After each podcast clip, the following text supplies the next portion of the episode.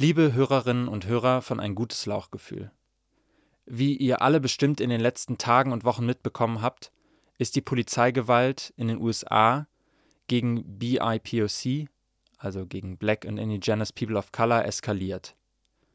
Aber auch hier bei uns in Deutschland sind Racial Profiling, Gewalt gegen People of Color, Diskriminierung und Rassismus nichts Neues. Wir wissen, dass wir nicht nachvollziehen können, wie es ist, als Person of Color in unserer Gesellschaft zu leben. Wir versuchen, uns unsere eigenen Privilegien und damit einhergehenden Rassismen vor Augen zu führen.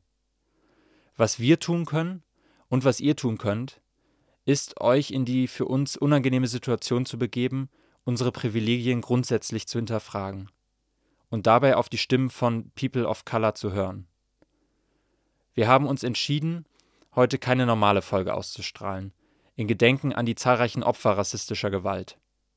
Außerdem haben wir euch in der Folgenbeschreibung etliche Podcasts, Artikel und andere Ressourcen verlinkt, die ein Anfang sein können, sich mit der Thematik auseinanderzusetzen.